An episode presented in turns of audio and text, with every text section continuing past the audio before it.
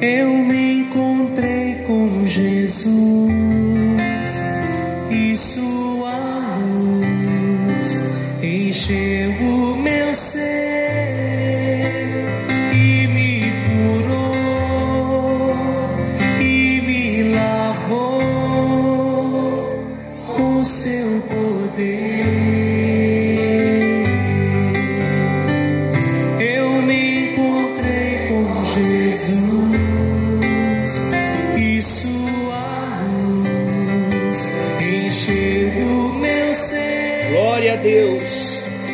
nesta noite a luz da palavra de Deus venha encher o nosso ser.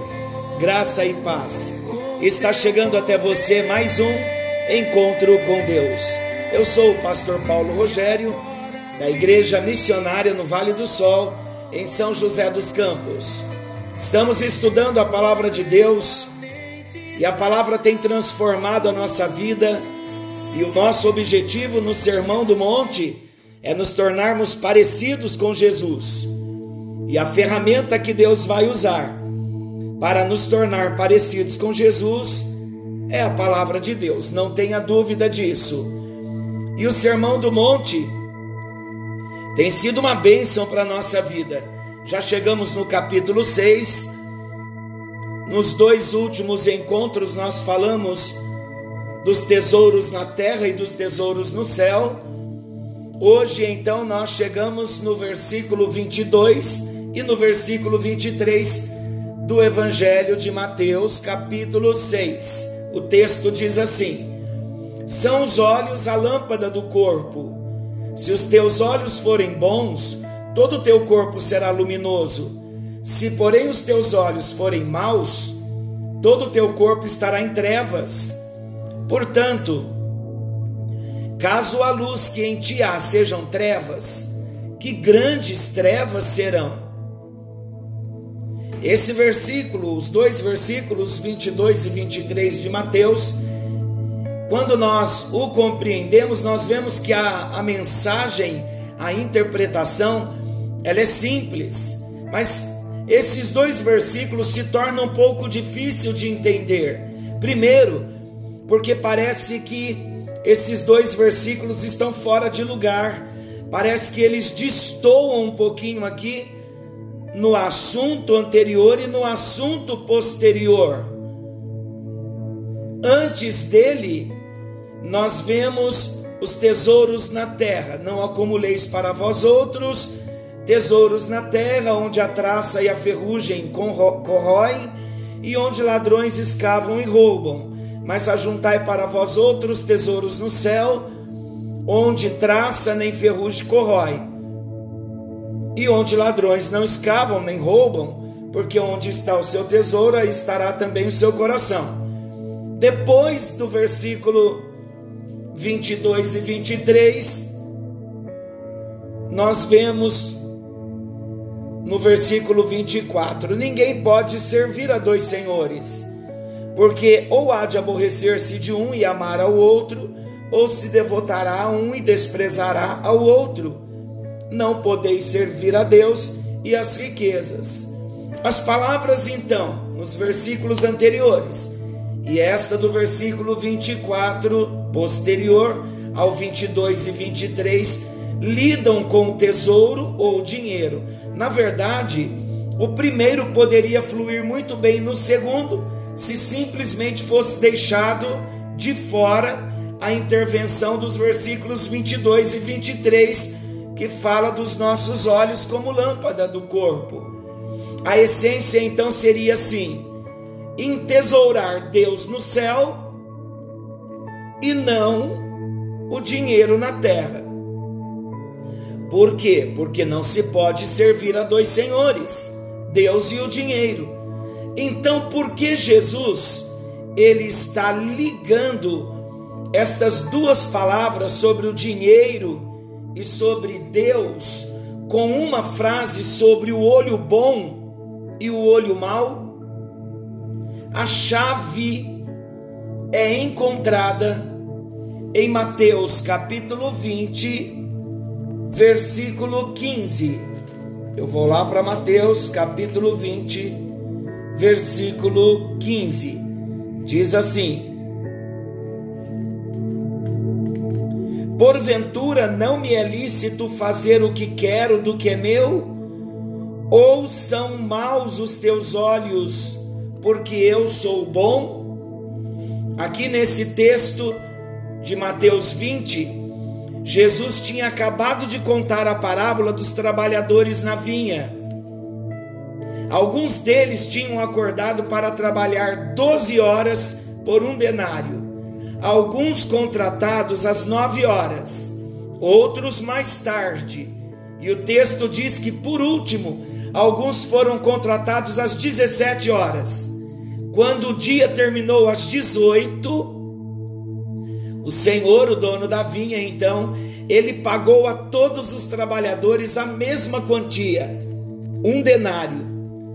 Em outras palavras, ele foi abundantemente generoso para aqueles que trabalharam apenas uma hora. E ele pagou um montante combinado para aqueles que trabalharam 12 horas. Aqueles que trabalharam o dia todo murmuravam contra o dono da casa. Olha Mateus 20, versículo 11. Mas tendo-o recebido, murmuravam contra o dono da casa. Eles estavam furiosos que aqueles que trabalharam tão pouco foram pagos na mesma medida. Então o Senhor usou uma frase sobre o olho mau, que é a mesma usada em Mateus capítulo 6, versículo 23. Aí então o versículo 15: Porventura não me é lícito fazer o que quero do que é meu? Ou são maus os teus olhos porque eu sou bom? Infelizmente, aquela última é uma paráfrase total, não uma tradução.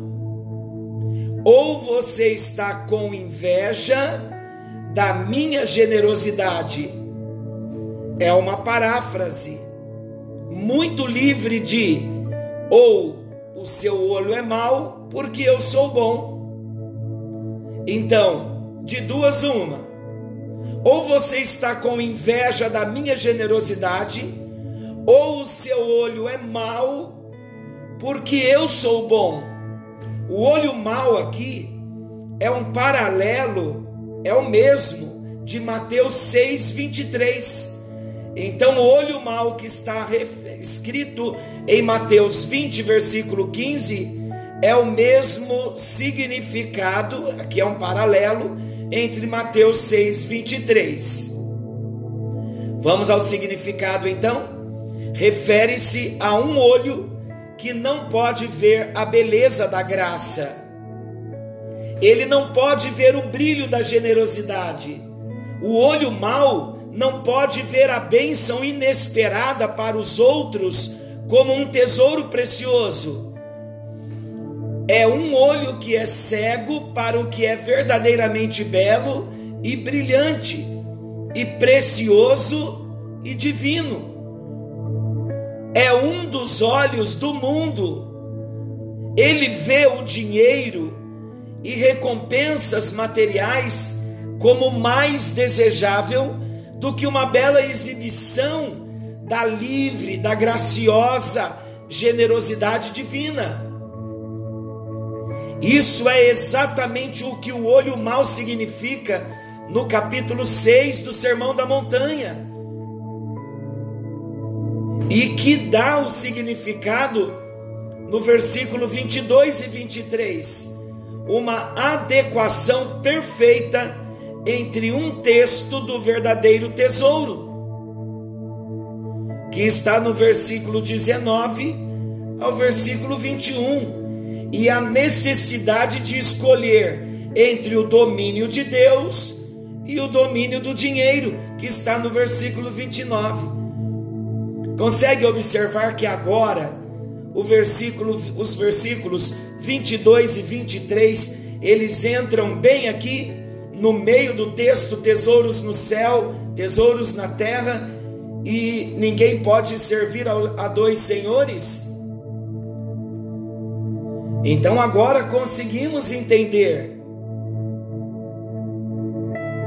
Assim então, o fluxo do pensamento iria assim, olha. Vamos fazer a sequência agora, trazendo a interpretação para nós. Não acumulem tesouros na terra, mas ajuntai tesouros no céu. Está no versículo, nos versículos 19 até o 21. A ideia aqui desse do contexto. Aí então entra o versículo, os versículos 22 e 23. Mostre que seu coração é fixado no valor que Deus é para você em Cristo. Verifique se o seu olho é bom e não mau. Isto é, certifique-se de ver o tesouro celestial como infinitamente mais precioso que o tesouro material.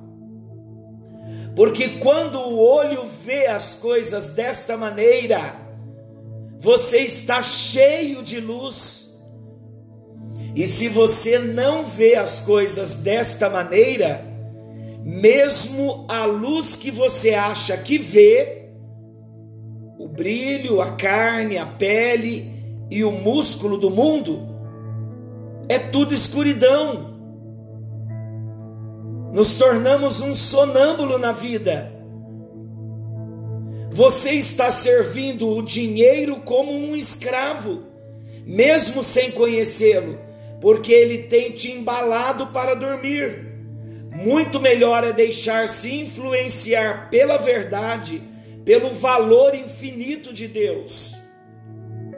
Portanto, se somos emocionalmente atraídos mais por coisas materiais do que por Cristo, nós precisamos orar para que Deus nos dê um olho bom e venha nos despertar da cegueira do olho mau. São os olhos a lâmpada do corpo. Se os teus olhos forem bons, todo o teu corpo será luminoso. Se, porém, os teus olhos forem maus, todo o teu corpo estará em trevas. Portanto, caso a luz que em ti há sejam trevas, que grandes trevas serão. Vamos lembrar também que esta ilustração foi proferida por Jesus, especialmente para os fariseus e outras autoridades religiosas. Tais homens, os religiosos, os fariseus, eles transformavam a religião em um grande drama mundano motivados somente pelos interesses pessoais. Não se pode dizer que eles nunca tiveram algum impulso espiritual, mas este sempre surgia mesclado com os apetites carnais. Olha que coisa terrível! Jesus, então, aqui acabara de dizer a verdade sobre os tesouros na terra e nos céus Alguns desejavam possuir ambas as coisas, e assim então eles pretendiam servir a dois senhores, ao Criador dos céus e da terra, a Mamon, isto é, as riquezas. O olhar desses indivíduos era duplo, não era um olhar simples. Se os teus olhos forem bons, todo o seu corpo será luminoso. Bons significa simples e não múltiplos. Os olhos saudáveis, eles veem uma imagem só, não veem duas. Não tem multiplicidade no olhar. Como sucede no caso de certas doenças dos olhos. Assim, queridos, a alma banhada de luz espiritual, ela vê somente uma imagem. Uma alma banhada de luz espiritual ela é orientada por um só propósito. Ela serve a um só Deus. Ela busca exclusivamente as riquezas celestes e não também as terrenas. Uma alma imbuída, banhada na luz, ela vai seguir um só código de moral. O olho natural, vamos entender, ele capta a luz que guia todo o corpo em suas ações. A alma, a mente simples, recebe de Deus a luz espiritual para guiar o homem no caminho de Deus. A saúde dos olhos físicos determina se uma pessoa pode ver ou não. A percepção espiritual no nosso homem interior recriado, ela é obtida pelos olhos do coração, pelos olhos espirituais. Se o coração espiritualmente está enfermo, a visão espiritual é comprometida.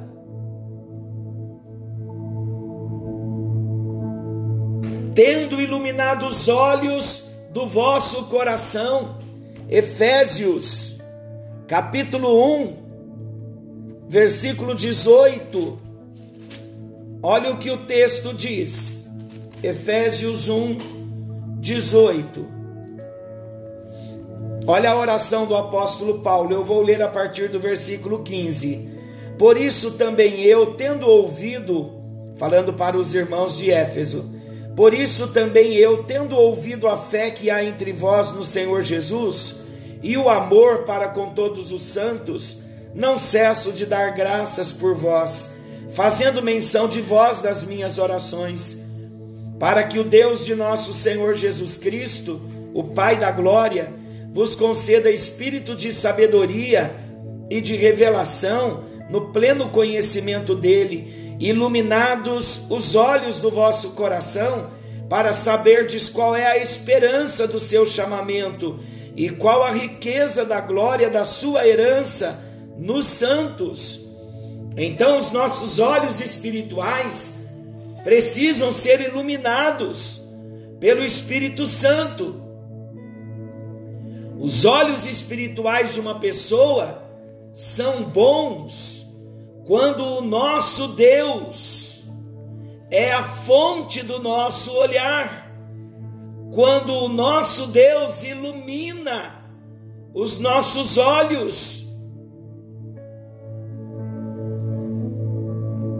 quando o olhar do homem natural se submete à direção do olhar espiritual, então nós vamos receber uma visão simples e não dupla. Um homem, uma mulher de Deus, pleno, cheio da luz do Espírito Santo no coração, ele vai ter os seus olhos iluminados. E como diz o texto, como um candeeiro, então ele vai iluminar a sala toda. Mas se o contrário for verdade, se porém os teus olhos forem maus, todo o teu corpo estará em trevas. Olhos maus significa olhos enfermos, que não funcionam corretamente, que não podem captar uma imagem só, única, mas sempre enxerga duas imagens distintas. O Senhor Jesus está falando da faculdade espiritual, utilizando-se do símbolo da visão. Se essa faculdade não for normal, mas enferma e fraca, o indivíduo, o homem, a mulher de Deus, não terá bom senso espiritual para evitar o servir a dois senhores. Porque há muita gente servindo a dois senhores, porque os olhos estão enfermos. Os fariseus e os religiosos daquela época, eles estavam sofrendo dessa duplicidade espiritual. A única luz que pode iluminar verdadeiramente a alma, o espírito, é Jesus. Se nós trocarmos essa luz por outras falsas luzes, então, queridos, a luz que vai haver em nós não é luz, são trevas. E aí o texto diz: e que grandes trevas são. Então, para nós entendermos, quando uma pessoa que quer servir a Jesus, que quer amar a Jesus, ela está tendo um encontro com Jesus, ela passa a ver a Jesus, mas também ela quer continuar presa nos interesses mundanos. A sua visão vai precisar de cura, de libertação, de restauração, porque ainda há uma visão dupla. Então, como cristãos, somos muito propícios e tendentes a tirar os nossos olhos de Jesus e a colocar os nossos olhos naquilo que não edifica, que não acrescenta. E precisamos ter esta área na nossa vida muito bem resolvida, porque isso vai falar de dependência, isso vai falar de senhorio. Novamente, eu quero dar esta ênfase, embora o texto esteja falando de riqueza, de dinheiro, de coisas materiais, mas nós precisamos ter bem claro no nosso coração que Jesus só está tratando destas coisas, chamada dinheiro, chamada de posses, possessões, porque elas devem ser para nós bênção na posição certa, como serva, não como senhor, porque isso envolve senhorio. Se Jesus é o Senhor, a dependência é dele. Se o ouro ou a prata, se estamos, se dependemos, se estamos apegados, estamos dizendo que somos dependentes, não de Deus, mas dos recursos que estão à nossa disposição. E o desejo do meu coração é que os tesouros do Senhor, materializados para nós em bênçãos materiais, porque a palavra diz que a bênção do Senhor enriquece e ela não vem acompanhada de desgosto. Que venhamos ser prósperos, sim, mas que os nossos olhos estejam no provedor, para que não venhamos gerar uma visão dupla. Ao mesmo tempo que dizemos que dependemos de Deus, estamos apegados às coisas do mundo. Assim como não podemos servir, seguir a dois senhores, nós não podemos seguir a duas visões há dois caminhos. Surge então um conflito interior que vai gerar insatisfação e levando a mim e a você, se não tratarmos essa dupla visão, vai fazer-nos caminhar de modo inseguro, com indecisões, com desacertos, com fracassos e derrotas. Por quê? porque não estaremos focando na dependência, uma vida dependente de Deus. O texto também está dizendo que a luz que nós achamos ser luz, mas é engano, a luz pervertida, ela produz trevas. Essa luz da alma, sabe, do coração, quando nós achamos que está reluzindo, é isso que o texto está dizendo. Caso a luz que em ti há sejam trevas, sejam luzes mundanas, as luzes da dependência do que é material, passageiro, aquilo que se corrompe, então o texto está dizendo: essa luz não é luz, muito pelo contrário, são grandes trevas. Então precisamos buscar a cura para a nossa visão enferma, enquanto ainda há tempo. Quais as lições ou princípios espirituais aqui? A nossa visão no reino de Deus será sempre míope se os nossos olhos, se os olhos do nosso coração estiverem vendo duplamente. O que podemos aprender para enxergarmos a beleza que há ao nosso redor? Precisamos renovar primeiro a nossa visão interior, a visão de quem somos, a visão de quem é aquele que está ao nosso redor a visão de Deus, a visão de quem somos. Cabe bem aqui uma visão introspectiva. Quem somos, o que estamos fazendo, como estamos vivendo. E que tenhamos os olhos bons para termos uma só visão.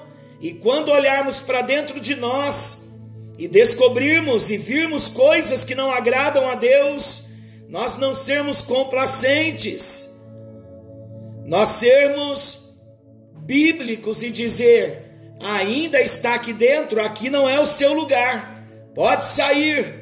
Não podemos, em outras palavras, para compreendermos, passar vistas grossas. Não, vistas grossas é visão enferma, é visão dupla. Não podemos também, aprendemos aqui, a nossa visão não pode ser má. Porque a visão má, além de aguçar a cegueira espiritual, ela deforma o nosso caráter. Por que, que ela deforma o nosso caráter? Porque vai nos impedir de ver realidades dentro de nós. Vamos começar a olhar os outros como não deveríamos olhar, olhos maus e vamos olhar para Deus também com uma visão distorcida.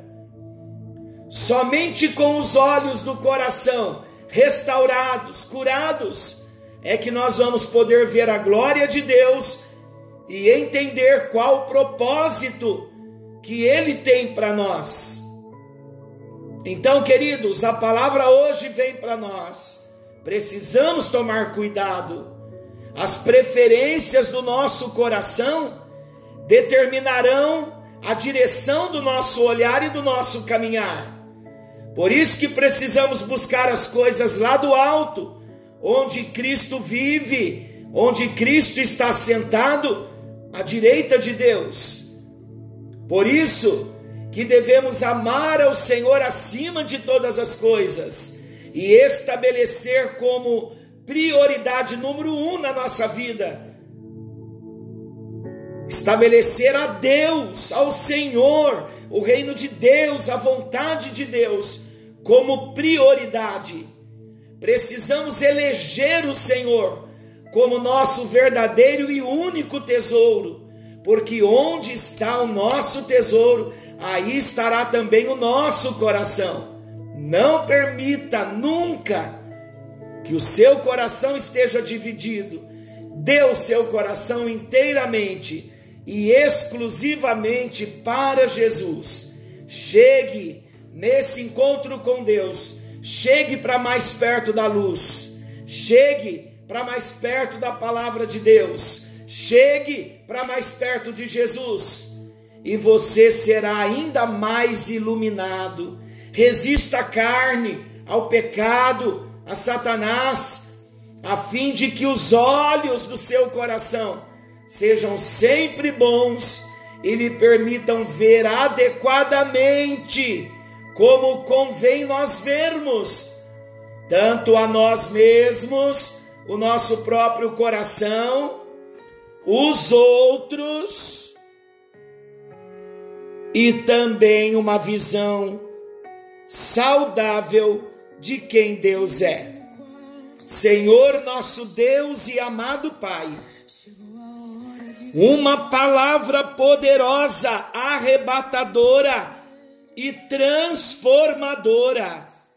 Nos apropriamos, ó Deus, do poder da tua palavra. E hoje nós pedimos a ti, nós queremos ter olhos bons. E para que os nossos olhos sejam bons, nós precisamos de um toque do Senhor, para não vermos os homens como árvores, numa visão distorcida, para não olharmos para dentro de nós com uma visão distorcida, para não olharmos para o Senhor também com uma visão distorcida. Mas a partir do momento, ó Deus, que recebemos a cura, a restauração a cada dia nos nossos olhos, então nós traremos luz para o nosso interior, e essa luz que vai haver em nós será como uma candeia. Nós vamos iluminar quem está na nossa casa, à nossa volta, onde formos, estaremos iluminando outras vidas, porque estaremos trazendo para dentro de nós coisas boas, coisas positivas, porque os olhos são bons, não tem duplicidade na visão. Ajuda-nos, ó Deus, cura-nos, restaura-nos, abre os nossos olhos e cura-nos no bendito e precioso nome de Jesus. É a nossa oração. Queremos olhar para ti e olhar também para as coisas ao nosso redor, para os bens, para a riqueza, para o ouro, para a prata, para o dinheiro. Queremos olhar com olhos bons, para que nada venha contaminar o nosso coração. É a nossa oração, no bendito e precioso nome de Jesus. Amém. E graças a Deus. Que o Senhor te abençoe, que o Senhor te guarde.